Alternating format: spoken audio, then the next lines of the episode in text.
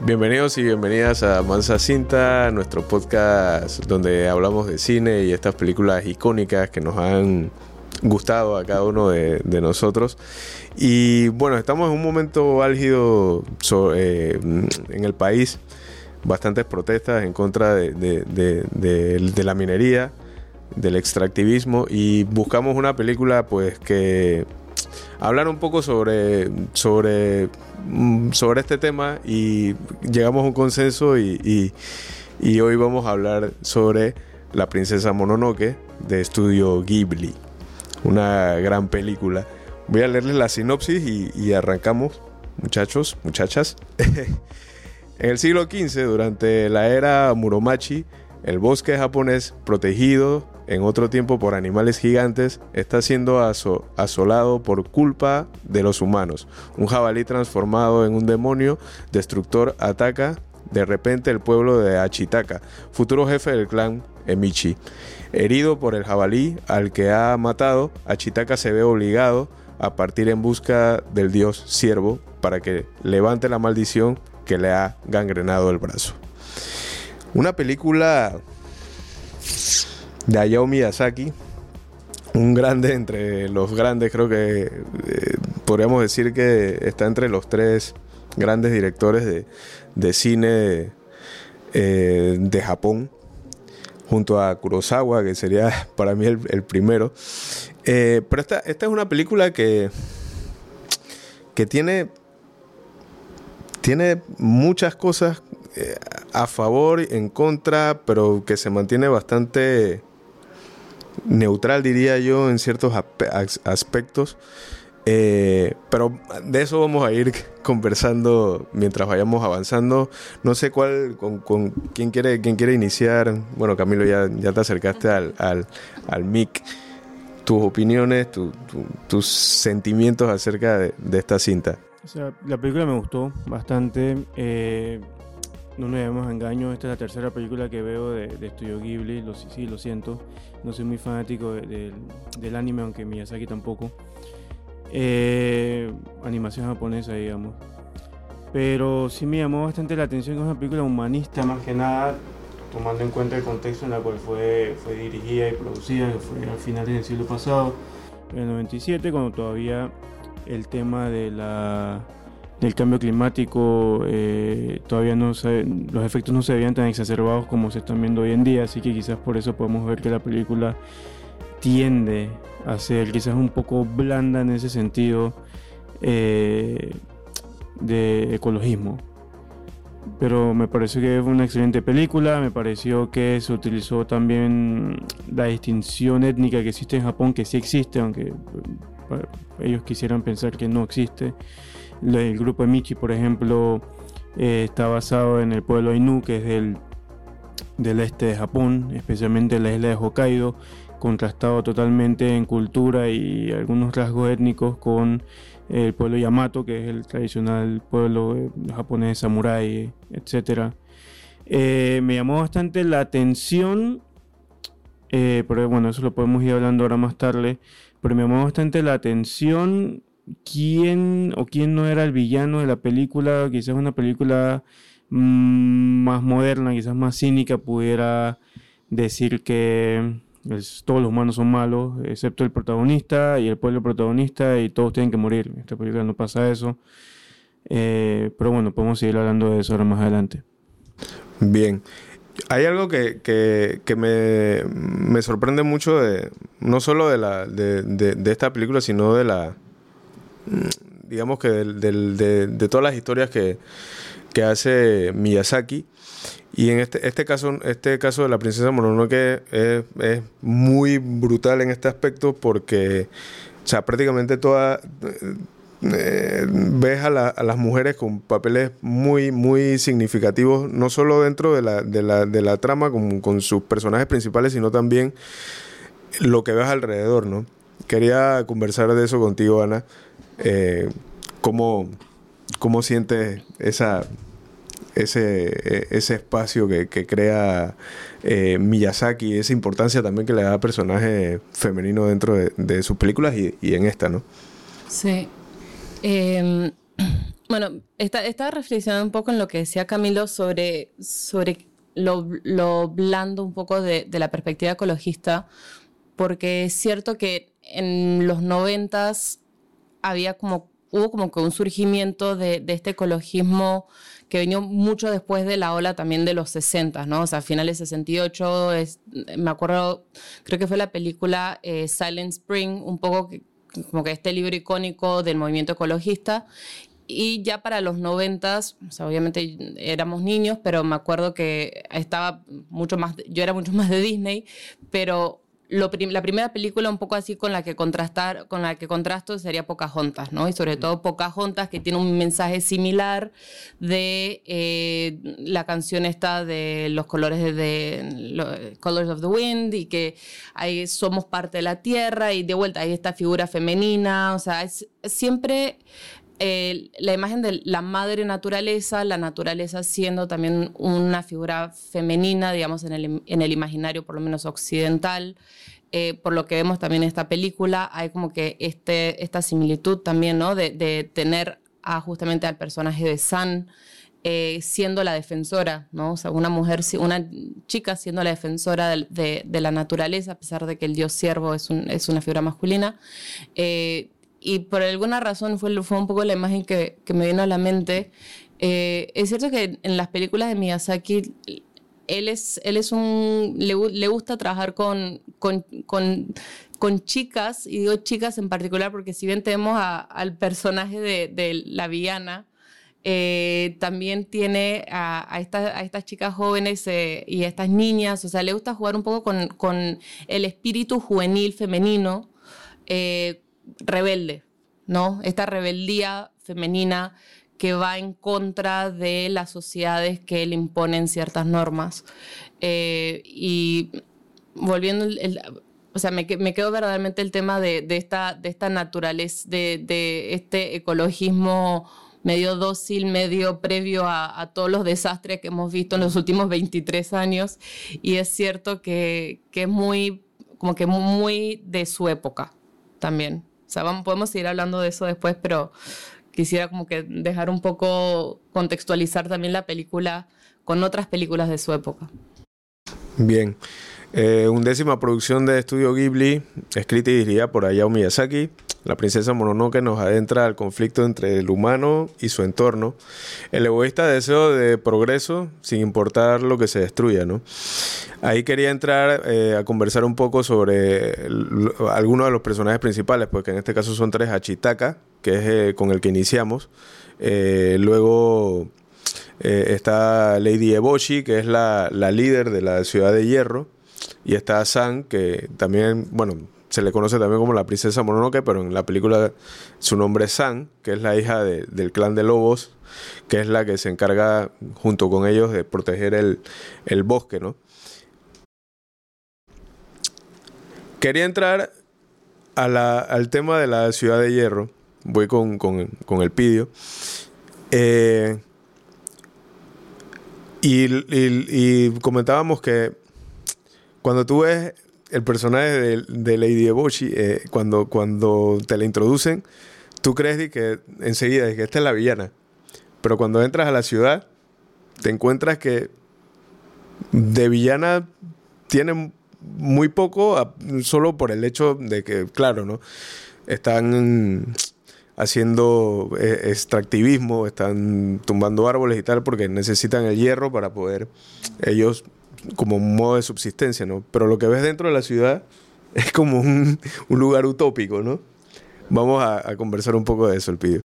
Yo creo que eh, eh, eso es una de las características más eh, que yo más aprecio en las películas de Miyazaki, en que los personajes son eh, muy completos, no son caricaturas como en otros, como, como con otros directores. Eh, Miyazaki siempre cuida que que incluso un personaje con el que tú, al que tú pudieras odiar, porque, o sea, estamos hablando de esta, esta lady que quiere, eh, por, casi por orgullo al final, eh, asesinar a un dios, eh, que cuida el bosque, del que es la princesa Mononoke, él cuida mucho no, no perder de perspectiva que sigue siendo un ser humano y, y, toda la complejidad de las relaciones de todas las personas que ella protege, porque Lady Boshi es la protectora de, de todos los que trabajan en la ciudad de, de, Hierro, eh, que no se pierda eso. Y, y, yo creo que es importante porque, digamos, eh, eh, vemos que, que, desde un principio el, el como que los personajes están confundidos respecto a qué es lo que tienen que, hacer. Pues, el, muchachito, que no recuerdo cómo se pronuncia bien el, nombre de él. Achitaka. Achitaka. Achitaka. Eh, tú lo ves bastante perdido. el muchachito.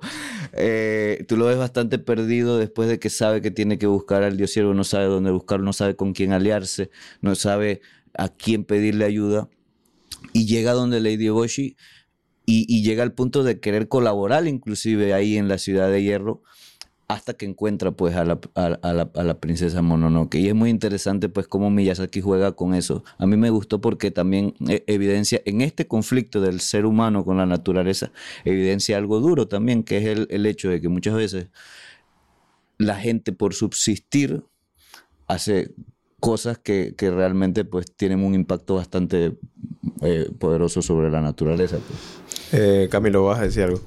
Sí, eh, y también vuelve y, toca el tema del humanismo, ¿no? El humanismo entendido en el sentido filosófico del siglo XVI, XVII, ¿no? Que se empieza a formar esta racionalidad, digamos la capitalista, digamos la eh, de que el ser humano está por encima de todo lo demás sin importar lo que eso conlleve, que es básicamente la, trama de la película.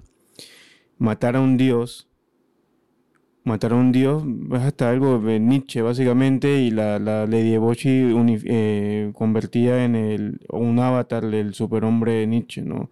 Matar a Dios y cómo lo hace matando a la naturaleza, que es algo que me, me, me pareció bien potente hoy que la estaba terminando de ver eh, por orgullo más que nada también, como dice el, el pidio, básicamente matarla porque matarla y es básicamente lo que el ser humano ha estado haciendo en los últimos 500 años, a pesar de que es algo de que siempre ha existido, el extractivismo y, y este tipo de, de, economía basada en el, en el trabajo y en la tierra, en los factores de producción, es algo normal que siempre ha ocurrido en la historia del ser humano, porque es como el ser humano utiliza a su favor, por así decirlo, eh, es la naturaleza, ¿no? El problema es que ahora tiene una racionalidad de seguir excavando para beneficiar la vida de las, de las personas que viven en estas, eh, por ejemplo, en la ciudad de Hierro, de la película, pero siempre con, un orgullo, una arrogancia. Yo, a mí me, me, llama, me gusta mucho cómo, cómo él juega con, con esta sobre todo con el personaje de Chitaka que está como en el medio de, esta dualidad, ¿no? Em, por un lado tienes a, San, Mononoke, em, que quiere proteger el, bosque. Y por el otro lado tienes a Lady Bochi y también a la ciudad de Hierro, que, que quieren seguir eh, devastando para, para, ellos sacar el, el, mineral para hacer hierro, ¿no? Entonces él, juega como, él juega como al, árbitro en esta película, ¿no? Eh, de hecho, al iniciar la película, cuando él recibe esta maldición después de matar al, jabalí que está completamente envenenado por, por el odio, la, la, sabia de, su pueblo le, dice eh, que él tiene que emprender un viaje, pero que tiene que mirar todo con eh, con, mucha calma, sin odio, para encontrar la, respuesta y, así poder curar, ¿no? Entonces él, eh, curarse, ¿no? Entonces él como que al final, en este, en este camino, conoce los dos mundos, los dos mundos, y, entiende la posición de, Lady Bochi y también entiende la, posición de, de, de San, y, lo que trata es que las dos converjan eh, sin, sin, sin, destruirse la una a la otra, ¿no? Es, la, es como que lo que, lo que uno puede entender, eh, qué es lo que busca eh, Miyazaki, en ese, como bien lo mencionas tú, Camilo, en, ese, en ese momento que, vivíamos, ¿no? En, esa, en, esa, en ese mundo que aún no, no entendía mucho, de, hecho estaba allí, pero no entendía mucho de, qué se trata el, cambio climático, ¿no? Eh, que ahora obviamente lo estamos viviendo y padeciendo, ¿no? Vamos contigo, Ana, tus opiniones acerca de esto. No, yo, bueno, capaz justamente viéndolo ahora con, con ojos de 23 años más tarde, que, que sí creo que, o sea, lo, lo, juzgo un poco más fuerte en el sentido de, juzgo, obviamente, y sobre todo en la coyuntura en la que estamos, juzgo el extractivismo un poco más, mucho más fuerte. Eh, juzgo también la, un poco esa posición neutral eh, y lo veo sobre todo en, un poco esta, esta cuestión, esta pregunta que se hace San sobre el, rechazo que se hace a sí misma sobre ser humana. Porque creo que es una, un dilema que, al que nos enfrentamos como, como especie eh, y es una cuestión que, bueno, que Marx plantea bastante sobre qué es la alienación del ser humano que está constantemente tratando de separarse de la naturaleza cuando en verdad somos parte de la naturaleza, ¿no? Estamos constantemente en este rechazo queriendo dominar la naturaleza cuando somos parte mismo del ecosistema y si no aprendemos a vivir dentro del ecosistema en armonía con el ecosistema va a ocurrir justamente lo que vimos que está ocurriendo en la película y lo que sabemos que está ocurriendo en nuestro planeta, que es que estamos destruyendo los recursos que necesitamos para sobrevivir. Si no encontramos un equilibrio, un balance, eh, nos está, o sea, estamos destruyendo nuestra misma fuente de vida. Entonces, ese, ese, esa ese odio de ella un poco que me parece, o sea, creo, o sea, no lo, no lo tengo muy claro, pero me parece que al final, justamente cuando encuentra finalmente una aceptación de su humanidad, encuentra, esa, él, Ashitaka, también encuentra como que, eso fue lo que yo entendí por lo menos, que encuentran como que esa, esa respuesta, que es que justamente la humanidad es parte de la naturaleza y la naturaleza está dentro de la humanidad.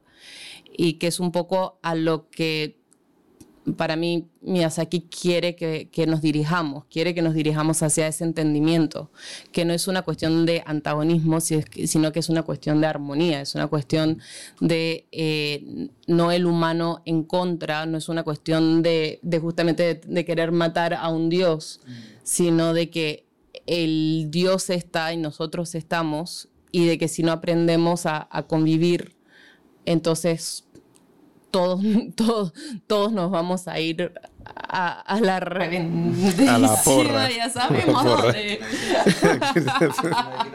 a la mierda, verdaderamente. Exacto.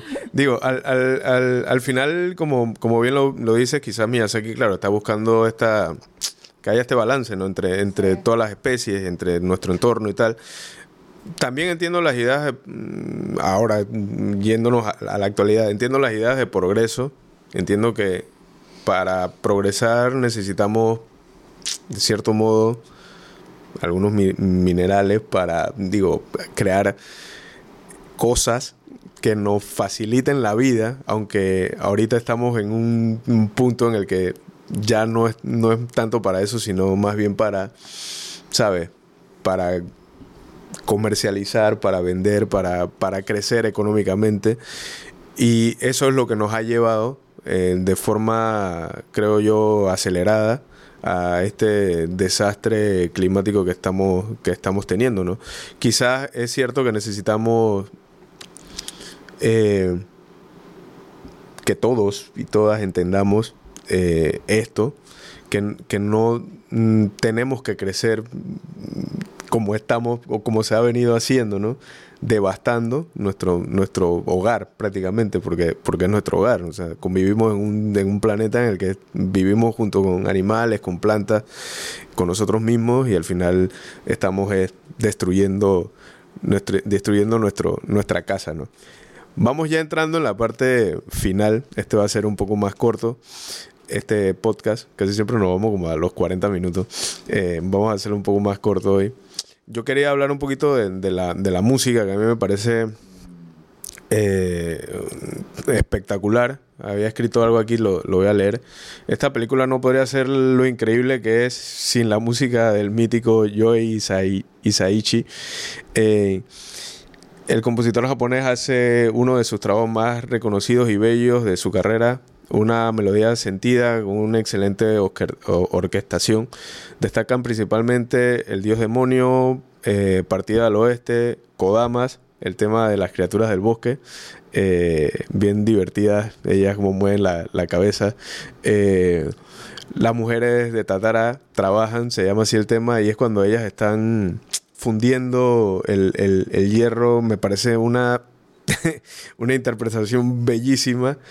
Eh, la leyenda de Achitaka, que es el tema principal, el tema de introducción de Lady Eboshi también, que se llama así mismo Lady Eboshi, eh, el tema de la princesa Mononoke, interpretado por el gran Yoshikazu Mera, que es una brutalidad, brutalidad, brutalidad. Esto, si tienen la oportunidad de buscarlo en Spotify o en YouTube, eh, busquen el, soundtrack de, de esta película, en verdad son más de 30 temas y es una una, una belleza. La verdad que Isaichi es un trabajo increíble, no solo en esta, sino en, otras muchas películas de, Miyazaki, pero, pero en esta en principal es de verdad que es de otro mundo.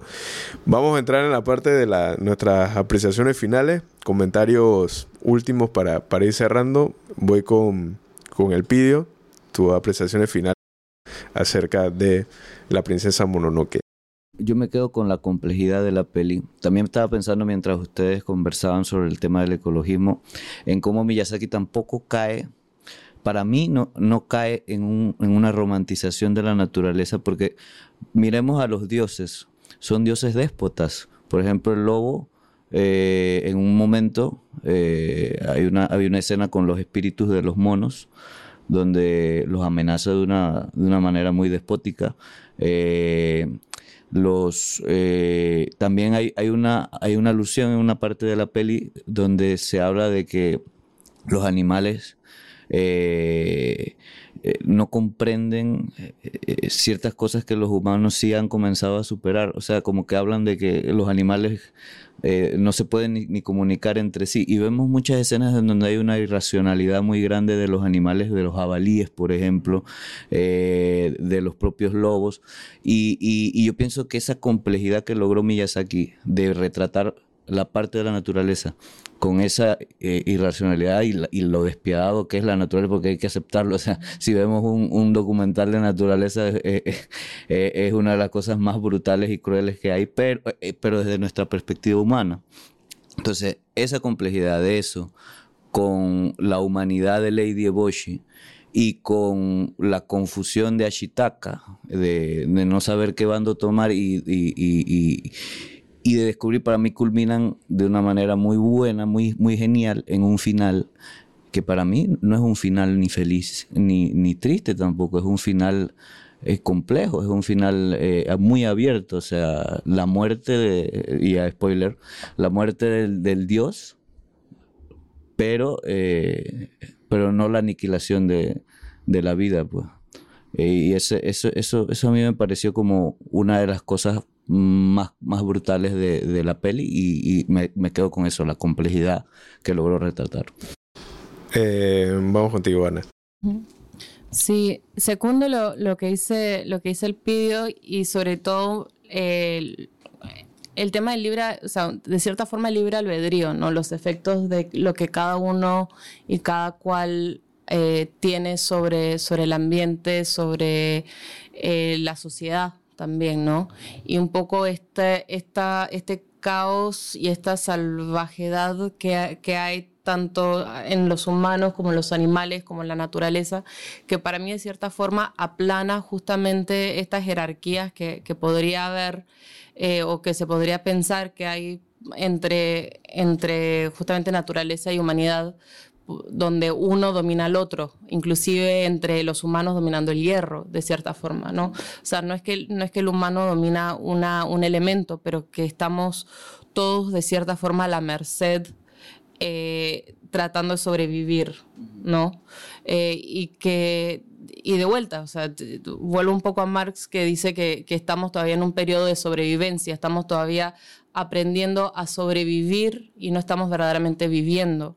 Y eso significa que mientras que estemos sobreviviendo, todavía no, no tenemos el tiempo y verdaderamente la consideración eh, para saber cómo poder vivir en este equilibrio, en esta armonía, para también saber cómo poder eh, cuidar los recursos que tenemos, que son eh, preciosos, que son pocos, que son finitos finalmente.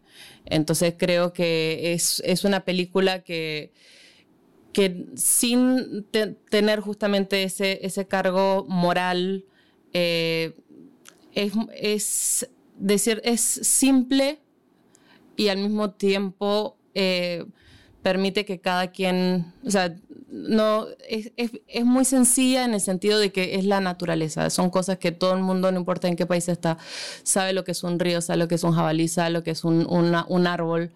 Yo no sé qué son esos bichitos blancos, me dieron mucho miedo, pero todo lo demás... Las codamas, las codamas. pero todo lo demás, sí. Ay, me dieron pesadillas.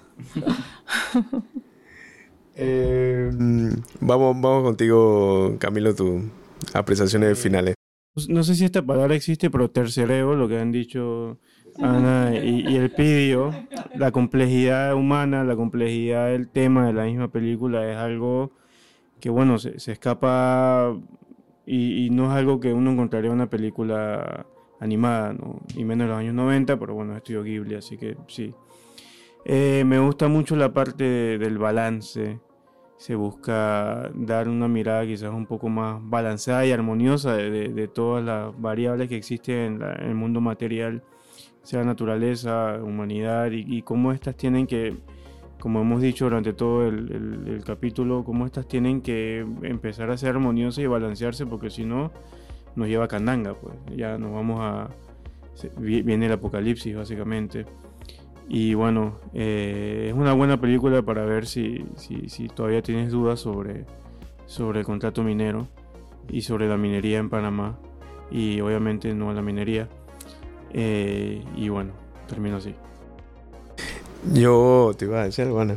No, bueno, yo no tengo mucho más que agregar, la verdad que ustedes han dicho mucho. Eh, segundo todo lo que, lo que han dicho, cuarterán, no lo que sea, como lo quieran decir.